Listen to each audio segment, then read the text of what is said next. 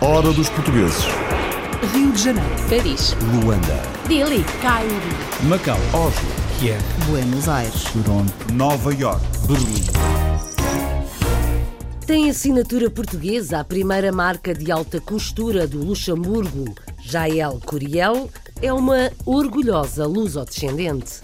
Agora já começaram a, vir novas, a surgir novas marcas também luxemburguesas. Hum, talvez não fôssemos a primeira a ter a ideia, mas fomos a primeira a ter uma loja na cidade, ou a ter uma loja em geral. Eu acho que isso foi um, um privilégio, sobretudo como luso-descendentes, justamente mostrar também que o povo português também tem esta veia criativa.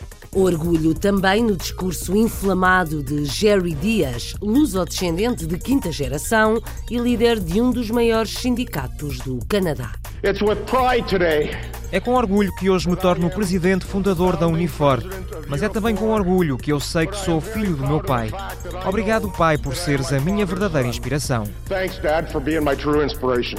Em luta por um mundo melhor, soldados portugueses caíram no norte de França na Primeira Guerra Mundial. A Batalha de La Lise valeu-lhes um monumento, mas a história parece que nem sempre honra estes homens. Ao cabo de 100 anos, ainda há milhares de pessoas, milhares de franceses, de portugueses que continuam sem saber o que é a Batalha de Lalice, o que, é, o que os portugueses participaram na, na Primeira Guerra, que acho isso lamentável. A começar pelo Ministério da Educação, por exemplo, porque é que não figura nos manuais tanto franceses como portugueses? É algo que me choca desde sempre. Foram mortes na defesa dos princípios da liberdade, da justiça, da democracia uh, e, é muito, e da paz. É muito importante que todos nos lembremos disso. Honra e coragem. A fé não conhece distâncias e a devoção ao Senhor Santo Cristo dos Milagres também não. O imigrante, ao emigrar, trouxe consigo um tesouro. O tesouro é a fé do povo. Olha para o Santo Cristo como uma, uma riqueza e tem muito orgulho disso. Ou sair do país com a medalha pendurada ao pescoço, Santo Cristo. Ou um santinho da Tamara. Ou tem um Santo Cristo das Orejas em frente à sua casa.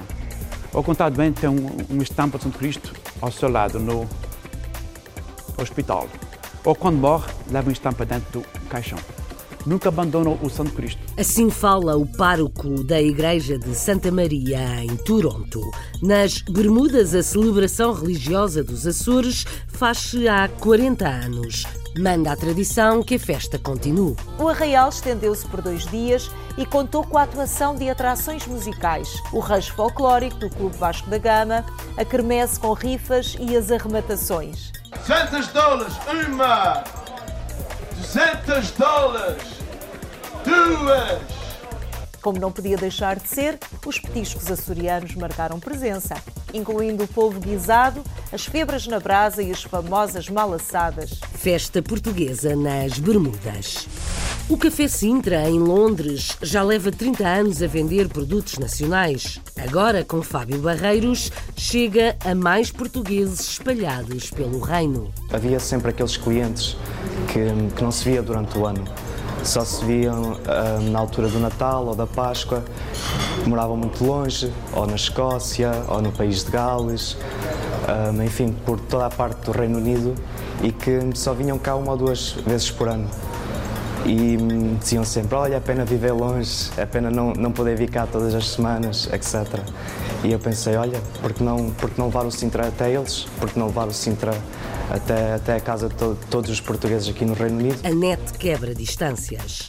O Porto é nome de um novo restaurante em Miami para matar saudades do caldo verde e do bacalhau, com uma especialidade do chefe Fernando Santos. Eu faço ao domingo cozida à portuguesa, faço feijoada, faço leitão.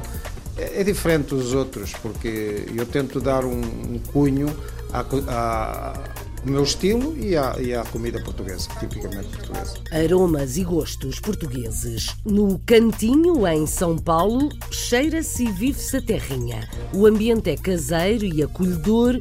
Tudo começou com muita doçura. Pensámos primeiro abrir a doçaria, não é? a tarte ir a torta, mas começou outro bichinho também atrás, dos amigos. Porque tomámos um restaurante? Vocês estão dentro do ramo, cozinham bem e tal comida genuinamente portuguesa. Ok, avançámos também, além da doçaria, não é?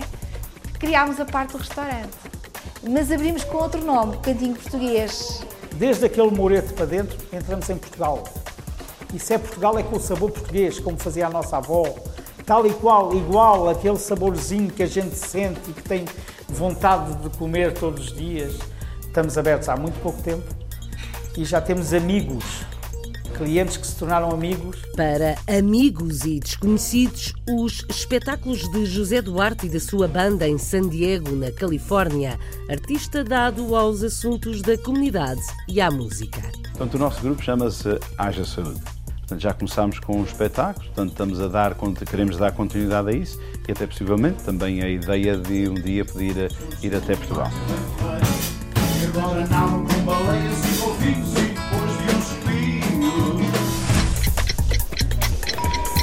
Is the last call for the 12 o'clock British Airways flight VA412 to A primeira marca de roupa e acessórios de alta costura luxemburguesa é obra e arte da luso-descendente Jael Curiel. Lembra as histórias de corte e costura do avô e sente orgulho na origem portuguesa, orgulho e fé como podemos escutar na reportagem de Joana Tiago Reis. Jael Redim é uma jovem lusodescendente que vive no Luxemburgo. Com uma marca de roupa, também ela com o seu nome, Jael transformou as ideias em realidade e assim surgiu a primeira marca de alta costura luxemburguesa. Acabei a minha escola de Comércio e Gestão aqui no Luxemburgo em 2008 e um, esta genica pela moda uh, já vinha de trás, não é? Mas uh, nunca pensei em inverter nesta área. Mas depois, com o tempo, quis mesmo tornar independente e a ideia foi mesmo criar a minha própria marca. Mas a ideia veio mesmo de não encontrar roupa adequada à minha morfologia, isso foi a base. Agora já começaram a vir novas, a surgir novas marcas também luxemburguesas. Um, talvez não fôssemos a primeira a ter a ideia, mas fomos a primeira a ter uma loja na cidade, ou a ter uma loja em geral. Eu acho que isso foi um, um privilégio, sobretudo como os descendentes, justamente mostrar também que o povo português também tem esta veia criativa. Com um projeto inovador, já ele tem recebido boas críticas por parte do público e também de jovens criadores que se sentem inspirados pela sua história. Fiquei super surpreendida quando chegaram à minha beira disseram que na escola uh, usavam a minha marca como referência. Fiquei super contente que, que usavam a marca como referência de projeto inovador, de, de, da comunidade portuguesa. Achei interessante também ver o efeito que isso teve também nos jovens, sobretudo que muitos jovens agora uh, me contactam, querem fazer estágios e vejo que também o povo português, uh, esta veia artística está mesmo a acordar aqui no Luxemburgo. A inspiração de Jael, essa vem de muito longe e está intrinsecamente ligada à história do seu avô. O meu avô, eu, ele faleceu quando eu tinha 18 anos, mas é verdade que eu não vi ele a costurar porque ele já tinha mudado de área, mas o facto de ouvir, não é? Sempre aquela coisa, ele fazia isto, ele fazia assim, claro que influenciou. Jael quis ir ainda mais longe e decidiu criar um departamento que ajuda outras empresas a cuidar da sua imagem. Um dos trabalhos importantes que desenvolveu foram as fardas oficiais do posto de turismo do Luxemburgo que é um departamento que se ocupa eh, nas empresas, é uma, uma sorte de marketing externo, ou seja, o marketing é feito por nós para várias empresas, incluindo também criadores eh, na moda e etc. e lojas da cidade. Como tínhamos esta experiência de ter tido uma loja, desenvolvemos então este aspecto de ajudar outros também, comerciantes aqui da, da, da cidade de Luxemburgo, a desenvolver a sua atividade. Eh, um dos aspectos que depois também veio a desenvolver-se com isso foi então a imagem de marca das empresas, pela criação de fardas, ou seja, começámos a contactar empresas para então criar as fardas um, para as entradas, para as recepcionistas, etc. E neste caso tudo personalizado e tudo uh, premeditado e pensado. Este é o testemunho de uma jovem lusodescendente que tem em si todas as esperanças do mundo relativamente a um país que é também a sua pátria. Acho que Portugal pode evoluir muito. Acredito que Portugal vai evoluir de certeza para melhor e só espero que todos os portugueses que foram obrigados a emigrar possam um dia voltar para partilhar muito sucesso, mas em Portugal. Isso é mesmo a minha mensagem, acho que é mais baseada na esperança. O discurso de quem acredita em Portugal. Ai, Portugal, Portugal que é que tu estás à espera? Tens um pé numa galera e outro no fundo do mar. Jerry Dias tem um tom muito sindicalista, defensor dos direitos de quem trabalha e opositor do grande capital. É o presidente do maior sindicato do setor privado no Canadá. Tem origem portuguesa e discurso feito para mobilizar multidões. Vamos conhecê-lo com o Pedro Rodrigues em Toronto. Criado em 2013, o Unifor é desde então o maior sindicato do setor privado no Canadá, com cerca de 315 mil membros e mais de 3 mil contratos coletivos negociados em 20 indústrias-chave na economia canadiana. À frente deste está Jerry Dias, um luso-descendente de quinta geração, cujos antepassados emigraram no século XIX da Madeira para a Guiana Britânica, de onde os seus pais partiram para o Canadá em 1953. Os meus pais viveram a clássica vida de imigrante aqui no Canadá. Eles instalaram-se aqui, vindos de outro país, na esperança de proporcionar aos seus filhos oportunidades que eles próprios nunca tiveram. A minha mãe trabalhou numa fábrica durante vários anos. Ela trabalhava com uma máquina de fazer envelopes. O meu pai teve vários trabalhos até encontrar emprego na fábrica de aviões, onde trabalhou como eletricista e depois como manuseador de materiais. Na fábrica, o meu pai testemunhou alguns dos mesmos problemas que o levaram a sair da Guiana. Então ele começou a entender a importância do sindicato e da luta coletiva. Ele envolveu-se no sindicato, primeiro como representante junto dos trabalhadores e depois no Conselho Executivo, até finalmente tornar-se no presidente da filial em 1967. É com orgulho que hoje me torno o presidente fundador da Unifor. Mas é também com orgulho que eu sei que sou filho do meu pai. Obrigado, pai, por seres a minha verdadeira inspiração. A Unifor nasceu porque o movimento operário se encontrava na defensiva face a uma sucessão de governos de direita. Então decidimos formar a Unifor para lhe darmos luta. Nós fomos criados para ser uma voz progressista e agressiva no Canadá. E acho que é por isso que temos tido tanto sucesso em organizar novos trabalhadores. Penso que as pessoas nos veem como uma organização lutadora e querem fazer parte disso. Nós representamos trabalhadores de toda a espécie e é isso que nos torna únicos. Para ser franco, é isso que nos dá relevância política, porque representamos pessoas no setor-chave da economia do país. O Canadá ainda hoje tem cerca de 30% de trabalhadores sindicalizados e eu acho que isso tem muito a ver com os nossos imigrantes reconhecerem a importância da ação coletiva. O movimento operário não pode sobreviver em isolamento. Nós temos de fazer parte da comunidade, o que significa que temos de nos manifestar por todos os trabalhadores, quer eles sejam sindicalizados ou não. Nós temos de liderar o combate pela igualdade igualdade, pela eliminação de sexismo, pela igualdade da comunidade LGBT, temos de lutar pela eliminação da violência doméstica. With the LGBTQ community for equality. Um, we need to make sure that we are fighting to eliminate violence against women. The wealth is trickling up, austerity is trickling down. And I think what blows me away here a riqueza tem pingado para cima, a austeridade tem pingado para baixo. E o que me deixa incrédulo é que o capitalismo feroz está na ofensiva, apesar de ter cometido tantas asneiras nos últimos tempos. There hasn't been austerity for, for the 1%. Um, following a austeridade sempre existiu apenas para os trabalhadores. Nunca houve austeridade para 1%. Tenho seguido com atenção as questões reveladas pelos papéis do Panamá. As expectativas são de que, quando fizerem uma investigação mais aprofundada sobre estes paraísos fiscais e sobre aqueles que fogem às suas responsabilidades fiduciárias, os valores rondarão os 30 bilhões de dólares escondidos. Pensem como seria o mundo hoje com mais 30 mil milhões de dólares. Acham que existiria um argumento pró-austeridade na Grécia? Acham que a Espanha estaria agora a passar pelos problemas que tem? Não acham que este seria um mundo diferente se os ricos realmente pagassem impostos onde vivem? Portanto, eu não concordo de todo com os argumentos para a austeridade. O movimento operário está hoje muito mais organizado a nível internacional do que esteve historicamente. Mas ainda temos um longo caminho a percorrer, porque enquanto lidarmos com governos que dão mais direitos às corporações do que aos trabalhadores, vamos ter sempre que lutar the corporations more rights than the workers, we're always going to have struggle. O Canadá precisa da Unifor. O Canadá não pode ser construído sem a Unifor. E a Unifor começa hoje, irmãos e irmãs. O nosso futuro começa hoje. Muito obrigado, irmãos e irmãs. Vamos ao trabalho.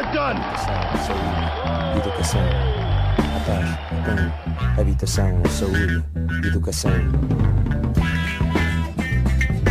Muita gente não sabe que há quase 2 mil soldados portugueses que caíram em batalha e ficaram enterrados no norte de França. Foi durante a Primeira Guerra Mundial. A Batalha de La Lise ficou na nossa história pelos piores motivos. Os soldados portugueses pereceram, mereceram um monumento e lugar num cemitério militar onde todos os anos é feita uma homenagem. Na última estiveram o secretário de Estado da Defesa, Marcos Perestelo, o cônsul em Paris, António Muniz, e o deputado Carlos Gonçalves. Mesmo sem ser política, a imigrante portuguesa em França, Liocádia Dias, junta-se à cerimónia e defende que esta matéria se aprenda na escola.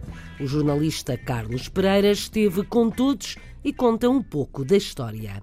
Cemitério Militar Português de Richebourg. Aqui estão sepultados 1831 soldados do Corpo Expedicionário Português. São soldados portugueses que combateram na Primeira Guerra Mundial.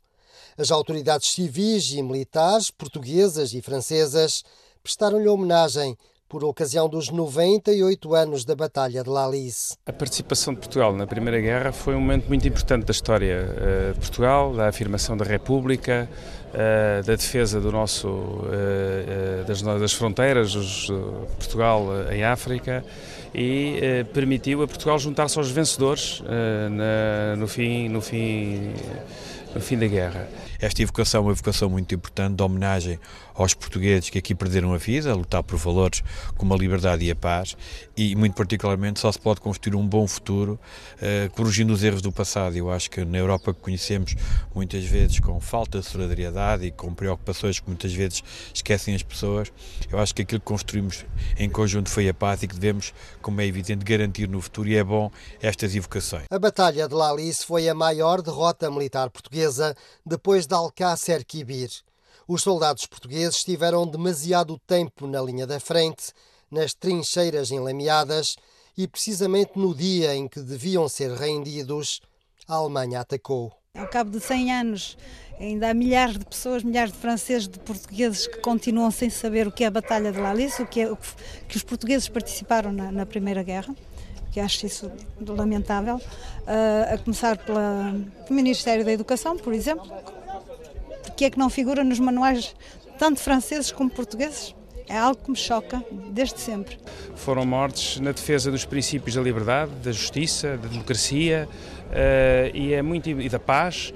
É muito importante que todos nos lembremos disso, que reconheçamos isso e que isso constitua também um incentivo para aqueles que prestam serviço nas Forças Armadas e nas Forças de Segurança, no sentido de terem presente que nem os portugueses nem os governantes portugueses alguma vez uh, se esquecerão deles. Depois das cerimónias no cemitério militar português, foi feita nova homenagem em frente ao monumento ao soldado português na aldeia vizinha de La Couture. Esta foi uma localidade defendida até à última pelos portugueses. Oh!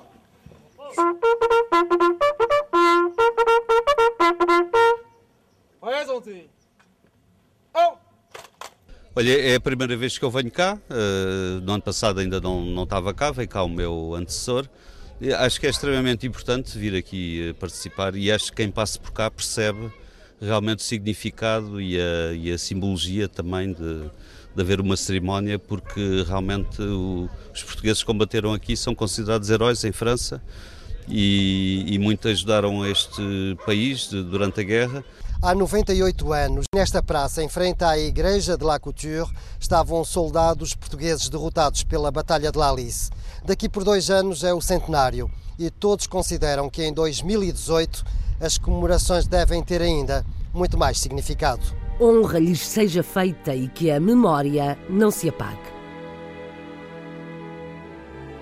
As tradições religiosas e a fé não conhecem fronteiras. Os açorianos partem das ilhas, mas muitos transportam para outras paragens a devoção e o culto ao Senhor Santo Cristo dos Milagres. É o que acontece no Canadá, na Igreja de Santa Maria em Toronto. Já lá vão 50 anos. Pedro Rodrigues abre as portas desta paróquia com o padre Fernando Couto na hora dos portugueses. Uma das tradições religiosas mais importantes trazidas para o Canadá pelos imigrantes açorianos foi o culto ao Senhor Santo Cristo dos Milagres. que remonta aos finais do século XVII e à ilha de São Miguel. Comemoraram-se os 50 anos desta posição em Toronto, sempre associada à Igreja de Santa Maria, na Baixa da cidade, que em 1958 tornou-se a primeira casa dos católicos portugueses no Canadá. O imigrante, ao emigrar, trouxe consigo um tesouro.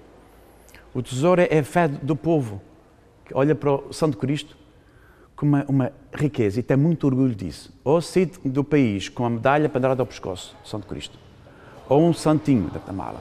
Ou tem um Santo Cristo das Orejas em frente à sua casa. Ou, contado bem, tem um, uma estampa de Santo Cristo ao seu lado no hospital. Ou, quando morre, leva uma estampa dentro do caixão. Nunca abandona o Santo Cristo. O Santo Cristo olha para ele, o rosto pesado, magoado, com espinhos. O povo identifica-se com isso vai capela onde o Santo Cristo está às vezes, vês alguém com lágrimas nos olhos e diz-me, oh, Senhor, o que se passa? Oh, Senhor, o meu, meu, filho está preso. E é o único filho que eu tenho, Senhor Padre. Outras vezes, assim, eu tenho cancro e tenho duas crianças pequeninas. O Santo Cristo me ajude, mas rezam com lágrimas nos olhos.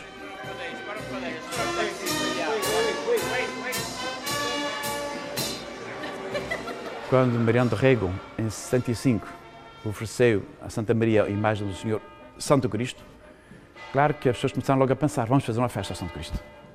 E isso começou a juntar as pessoas. Fizeram uma banda de música. Santa Maria tem uma filarmónica criada eh, com a, a, razão principal era acompanhar a procissão do Senhor Santo Cristo. Há anos, uma vez já houve 10 bandas de música, que as pessoas vêm de todos os lados, mas as pessoas vinham aos milhares. E claro, quando, nos anos 70, os arredores da igreja se enchiam com milhares de portugueses para a festa do Santo Cristo. Meus pais esperavam pela festa do Santo Cristo encontrar os seus amigos. Que vinham de Boston, Fall River, de Bedford, Montreal. As pessoas vinham de autocarros para se encontrar o Santo Cristo em Toronto.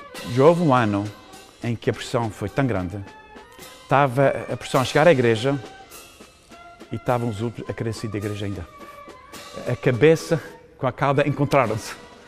E isso fez as pessoas sentirem-se felizes, com orgulho. Olhem para nós, somos tantos portugueses. Downtown é nosso. Esta que é a terceira igreja católica mais antiga de Toronto, fundada em 1852, já serviu de casa aos fiéis provenientes da Irlanda, Polónia, Ucrânia, Itália, Portugal e mais recentemente das Filipinas. Hoje, como no passado, a cidade modifica-se à sua volta, trazendo novos residentes descomprometidos com a religiosidade e identidade dos antigos fiéis que batizaram a sua praça circundante de Portugal Square. Quando Santa Maria era a única paróquia que tinha Santo Cristo, isso explica os números enormes das pessoas todos que acorriam aqui como peregrinos. Hoje, já mais ingleses do que há portugueses. Eh, melhoraram as suas vidas, graças a Deus. Espalharam-se para os arredores de Toronto, em casas maiores, melhores, com os confortos de vida. Não são famílias já de 8, 10 filhos. Eh, hoje são muito mais pequenas, mas agora com 640 apartamentos em frente à igreja. Lojas do outro lado. As pessoas não podem sair do, das garagens debaixo do chão. Então a gente faz uma porção, um giro mais curto. As pessoas também já são idosas, não podem andar tanto.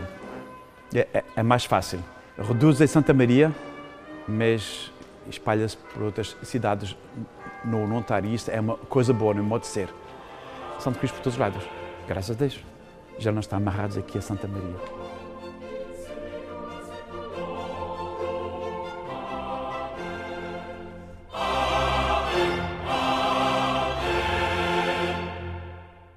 Este cenário em Toronto repete-se nas Bermudas, onde quase 25% da população tem origem portuguesa dos Açores.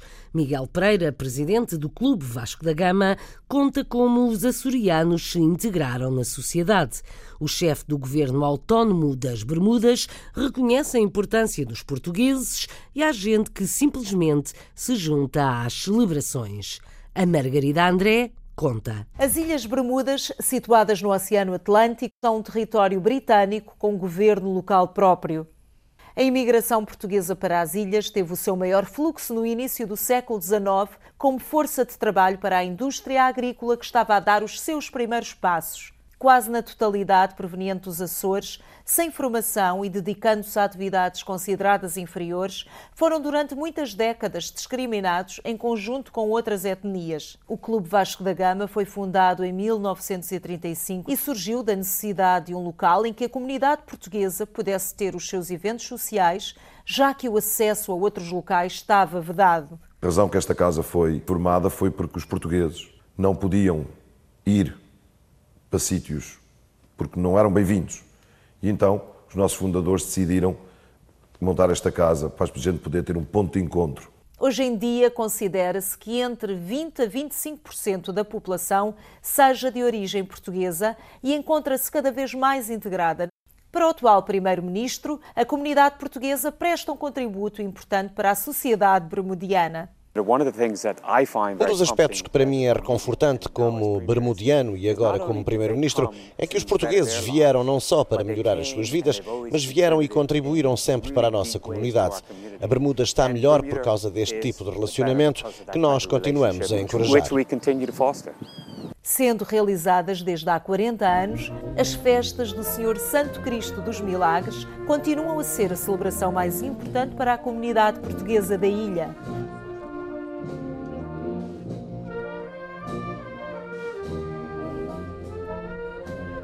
Este ano, as festividades contaram com a presença da banda de Santo António de Fall River, que veio dos Estados Unidos para o evento.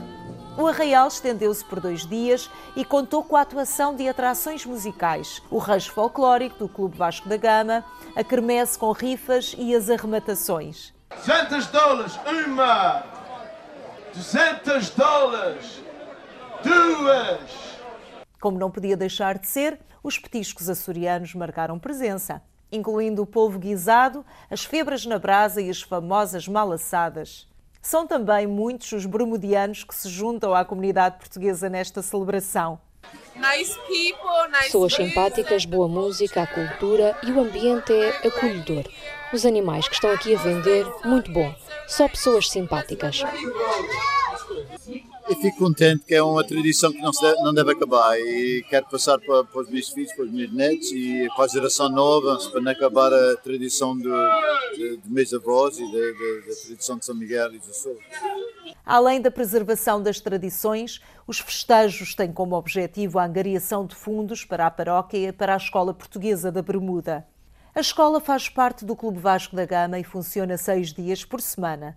Conta atualmente com cerca de 35 alunos distribuídos pelo primeiro e segundo ciclos. Eu acho que os pais gostam que os filhos aprendam o português e tudo o que é necessário eh, por parte da colaboração dos pais, eles apoiam sempre a escola. A comunidade portuguesa nas Bermudas é um exemplo de dinamismo e orgulho nas tradições dos seus antepassados. A hora dos portugueses. Paramos agora no Reino, Reino Unido. O Café Sintra é o mais antigo café português em Londres. Adaptou-se aos novos tempos e, para chegar aos mais saudosos dos produtos nacionais, começou a fazer vendas online. Tudo começou há 30 anos. O Sintra foi-se adaptando às necessidades de quem chegava e até medicamentos começou a vender.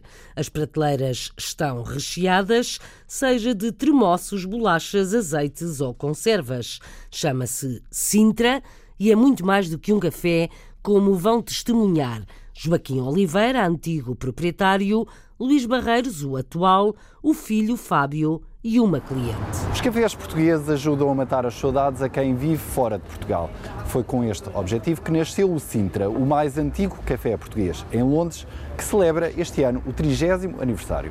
Bruno Manteigas é o guia da hora dos portugueses em Londres. A abertura coincidiu com o ano de adesão de Portugal à Comunidade Europeia, 1986. A liberdade de circulação de pessoas trouxe muitos portugueses para o Reino Unido mas faltava um local de convívio e onde se encontrassem produtos nacionais. O Sintra abriu como café e mercearia, mas depressa surgiu a necessidade de funcionar também como restaurante. Estavam a viver em quartos e não tinham cozinha, nem tinham assim possibilidade de comer e tal, se houvesse aqui alguma coisa de comer. E então formou-se uma cozinha lá em cima no segundo andar, servia-se a comida ali no primeiro andar e foi assim que se a mulher cozinha bem, cozinhava bem, a comida era boa, bem e tal, coisa, e então isso começou a criar fama na comida. Em 2001, o negócio passou de mãos, mas o desejo de continuar a evoluir manteve-se. Tentei logo meter mais novidades de produtos, eh, que foi logo uma mais-valia. Até alguns uh, medicamentos que se pode vender sem receita médica e isso assim, uh, que foi uma aceitação muito grande, os portugueses estavam habituados a certas a certos eh, medicamentos que não precisam de receita médica, que são vendidos em qualquer lado em Portugal, como outros produtos alimentares que nós começámos a trazer e comecei a trabalhar com, com certas marcas diretamente que o Sintra antes não, não trabalhava. A inovação mais recente foi o início de venda de produtos pela internet. Vinha cá muito no, na altura do Natal ajudar o meu pai e hum, havia sempre aqueles clientes que, que não se via durante o ano só se viam uh, na altura do Natal ou da Páscoa, moravam muito longe, ou na Escócia, ou no país de Gales, enfim, por toda a parte do Reino Unido e que só vinham cá uma ou duas vezes por ano. E hum, diziam sempre: Olha, é pena viver longe, é pena não, não poder vir cá todas as semanas, etc. E eu pensei: Olha, porque não, porque não levar o Sintra até eles? Porque não levar o Sintra até, até a casa de to todos os portugueses aqui no Reino Unido. E foi, foi daí que surgiu a ideia do, do Sintra Online. E é isso que a gente tem feito, é, é pôr o Sintra no Reino Unido todo. A variedade de produtos e serviços atrai mais clientes, mas o verdadeiro segredo do sucesso são as pessoas. O ambiente é familiar. Eu chego aqui, uh, o staff uh, cumprimenta-me com beijos, uh, e pronto, é familiar, é, é a minha segunda casa. Três gerações a trabalhar para um negócio que agora está a entrar na era das novas tecnologias. Pode ser o café português mais antigo em Londres, mas não está preso ao passado. Está antes virado para o futuro.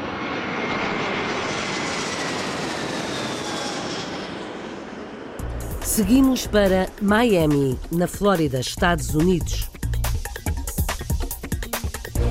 Tem pouco tempo de vida, mas clientes fiéis, como o bacalhau. O bacalhau não falta na emenda do restaurante O Porto e o chefe Fernando Santos criou uma receita com vinho de Porto. O sócio venezuelano gostou e os portugueses que vivem na região também. O Afonso Martins foi conhecer este restaurante. É na Coral Way que fica um dos mais recentes restaurantes portugueses de Miami. O novo espaço chama-se o Porto Café e está a funcionar apenas há meses. É propriedade de Fernando Santos, um dos pioneiros da cozinha portuguesa na cidade mais conhecida da Flórida, onde chegou em 1986. Para o Porto Café, quer criar um conceito diferente de outros restaurantes que já teve na cidade de Miami. Este restaurante antes era um restaurante famoso, e, e, os clientes são diferentes e eu estou a tentar trazer os meus antigos clientes e estou conseguindo trazer os meus antigos clientes. É, basicamente é um restaurante típico português. Eu faço ao domingo cozida à portuguesa, faço feijoada, faço leitão. É, é diferente dos outros porque eu tento dar um, um cunho à, à, ao meu estilo e à, e à comida portuguesa, tipicamente portuguesa. A paixão pela cozinha faz com que Fernando Santos goste de criar as próprias receitas. É o caso do bacalhau a Porto, uma das estrelas da emenda do novo restaurante. Ele é frito primeiro, passado no ovo e na farinha, e depois leva cebola, alho e azeite e leva o vinho do Porto. Nada de. não é muito complicado, mas tem um sabor muito. É, tem um sabor muito diferente dos outros bacalhaus, porque é é a mistura do Porto, que é vinho doce, com, com o salgado. E é um bacalhau que tem tido sucesso neste restaurante. O sócio de Fernando Santos é venezuelano. Aceitou abrir um restaurante de comida portuguesa por acreditar na mais-valia conferida pelos sabores lusitanos. Sempre acreditado, me ha gustado muchísimo porque en mi país hay muchísima colonia portuguesa de los cuales tengo muchísimos amigos y conozco la comida portuguesa. Além dos sabores saídos dos tachos e das panelas, os clientes também procuram o Porto Café devido à seleção de vinhos, na maioria de origem portuguesa. Tenho uma boa seleção de vinhos, desde a Ferreirinha, a Peramanca, todos esses vinhos. Todos os nomes, os nomes que possam imaginar, desde o Casal Garcia, a Cartucha, outros nomes aí esquisitos que os portugueses inventaram, Pinta Negra e Pegões e tudo isso. Temos tudo isso. O resultado final desta receita global, que é o Porto Café, parece agradar aos clientes, sempre com o fiel amigo em ponto de destaque. O bacalhau, claro, o bacalhau é sempre o meu prato número um, seja de que forma uh, for. Uh, porque estando aqui no sul da Flórida é um bocado difícil a gente encontrar a comida portuguesa que a gente gosta e então quando aparece a oportunidade geralmente prefiro o bacalhau. Acho que é um, uma grande casa que abriu aqui ah, e continuo a vir cá quando é, quando é possível. O Porto Café, o espaço onde reina a gastronomia portuguesa e que está a conquistar Miami. Afonso Martins e Steven da Silva, a hora dos portugueses em Miami. No mesmo continente, mais a sul, o Cantinho Português, em São Paulo. Aposta no ambiente, na hospitalidade e nos produtos nacionais genuínos. Primeiro eram apenas doces e a empresa chamava-se A Tarte Virou Torta. Os doces levaram às entradas, aos pratos principais e nasceu o Cantinho Português, com João Macara e Cláudia Correia de Sá. O Pietro Serzuzimo ficou deliciado. A Tarte que virou torta, uma pequena empresa de doces portugueses criada por Cláudia Corrêa de Sá, já era um negócio de sucesso que mantinha um constante crescimento. Quando o marido de Cláudia, o engenheiro João Macara, precisou fechar sua empresa de construção civil por conta de sérios problemas de saúde decorrentes do estresse, ambos uniram forças e decidiram apostar no sucesso conquistado pelos doces lusitanos e expandir esse negócio. Agora, empreendem juntos o mais novo restaurante de gastronomia portuguesa de São Paulo, o Cantinho Português queria um espaço para abrir o meu, o meu mostrar os meus bolos. Um, e então falei com o João, começámos a pensar, a pensar, durou pouco tempo isto, porque foi quê? Dois, três meses arranjámos um local, pronto, que é este onde nós estamos. Pensámos primeiro abrir a doçaria, é tarde tira torta, mas começou outro bichinho também atrás, dos amigos, porque é que não abres um restaurante, vocês estão dentro do ramo, cozinham bem e tal, comida genuinamente portuguesa. Ok, avançámos também, além da doçaria, não é? Criámos a parte do restaurante. Demorou algum tempo, aqui no Brasil tudo custa, não é? Uh, muita burocracia, muitas chatices pelas, meio das obras, até que finalmente conseguimos abrir. Mas abrimos com outro nome, Cantinho Português. Desde aquele moreto para dentro, entramos em Portugal.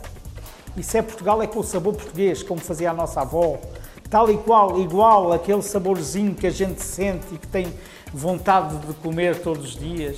Estamos abertos há muito pouco tempo, 144 dias faz hoje, e já temos amigos, não só clientes, mas amigos, clientes que se tornaram amigos. Uh, e isso para nós é, é, é a nossa vontade de, de continuar. Um cantinho, é um cantinho nosso, onde as pessoas se sentem, onde se sentem quase em casa. As pessoas entram na porta e cheiram a Portugal. Às vezes porque o forno de lenha está ligado ou porque a churrasqueira está ligada e tem sardinhas. Também é um dos pontos que as pessoas gostam imenso de cá vir. Portanto, pá, são coisas simples que ajuda a passar um bocadinho a distância que nós estamos de Portugal. Nós fazemos aqui o pão, nós fazemos aqui o queijo, nós fazemos aqui tudo o que é doçaria, tudo o que são bolos, porque a gente faz pela receita tradicional portuguesa. E é isso que nos faz lutar aqui e estamos aqui com tal amor e carinho lutando por isto. Temos tido boa receptividade pelos clientes nesse sentido também, porque a gente faz como se faz em Portugal. Como a gente diz, lá na terrinha, não é? Com menos de cinco meses de existência e imensa repercussão nas redes sociais, esse projeto, que ambiciona ser a referência da gastronomia portuguesa em São Paulo, vem conquistando cada vez mais pessoas e cativando todos que entram nesse ambiente que transborda todo amor e união desse casal. Em San Diego, da Califórnia, grande parte dos portugueses conhece José Duarte. É um homem dado às causas comunitárias, habituado a dirigir organizações. É um artista dado ao espetáculo, inspirado em tradições. Ora, Vamos lá conhecer a figura com a reportagem de Nelson Pontagarça. José Garcia Duarte tem sido uma referência comunitária na cidade de São Diego, desde a liderança do Festival Cabrido a diversas associações locais, os seus dias têm sido marcados por uma grande entrega comunitária. Exatamente, foram, são muitos anos, são muitos anos, claro que como português infiltrei-me na comunidade de, local de San Diego e tal como os outros, nós fazemos o melhor para manter as nossas tradições e, e é claro que nós temos que liderar em certas funções comunitárias, ah, tal qual como eh, sabes, evidentemente, a, a parte do Cabrilho, a nossa, o Salão Português, as nossas organizações locais como a Aliança Açoriana e outras assim. A música é uma paixão de muitos anos. Zé Duarte conta já com vários singles originais e espetáculos musicais nos Estados Unidos e Portugal. É claro que todos nós temos um hobby. Uh, o meu sempre foi a paixão pela música. Uh, começou, é claro que comecei já de novo uh, quando ainda vivia nos Açores, quando vivia mais propriamente no Pico. E quando meu pai fazia várias letras muito engraçadas e eu então comecei com a primeira que foi a Baleia Baleia, que ele após fazer a letra, eu comecei com 18 anos e fiz a musicazinha e foi o meu primeiro impacto e a primeira aceitação a dizer, pá, realmente tem uma, qualquer coisa que possa dar continuidade. Os espetáculos musicais de Zé Duarte incluem também ventriloquismo. Vou rezar para vocês. O Zé da Adega, como tem uh, tido mais cabelos brancos ultimamente, nos últimos anos, porque é como tem, uh, eu, eu no princípio é o que eu comandava, hoje em dia ele é que me comanda. O Zé da Adega vem a ser a parte cómica dos meus espetáculos, porque faço ventriloquismo. Zé Duarte é conhecido em todo o Estado pela sua liderança comunitária, espetáculos musicais e ventriloquismo. A Hora dos Portugueses levou até si o seu mais recente trabalho em videoclipe. O mais recente projeto de Zé Duarte, Haja Saúde, lançou um single que percorre as áreas geográficas portuguesas com maior presença na diáspora. Portanto, o nosso grupo chama-se Haja Saúde. Ah, portanto, vem a ser um grupo de elementos que, portanto, como disse, escolhidos a, a dedo, portanto, são uh, elementos com qualidade, Portanto, já começámos com um espetáculo, portanto, estamos a dar, queremos dar continuidade a isso e até possivelmente também a ideia de um dia poder ir até Portugal.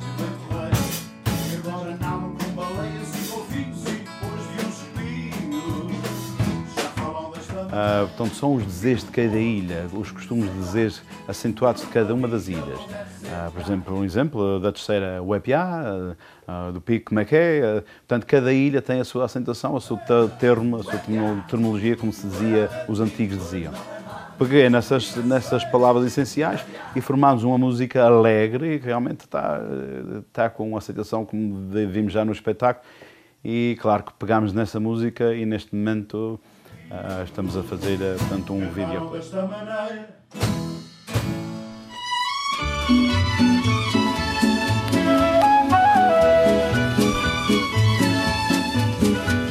Cá esperamos pelo espetáculo de José Duarte e companhia. Haja saúde, o relógio não para e o tempo, afinal, não volta para trás. As horas para mim são dias, as horas para mim são dias, os dias para mim são anos. Este programa teve sonoplastia de João Carrasco, apoio de Isabel Gonçalves e de Paulo Sérgio. O tempo volta para trás, mata as minhas esperanças vãs,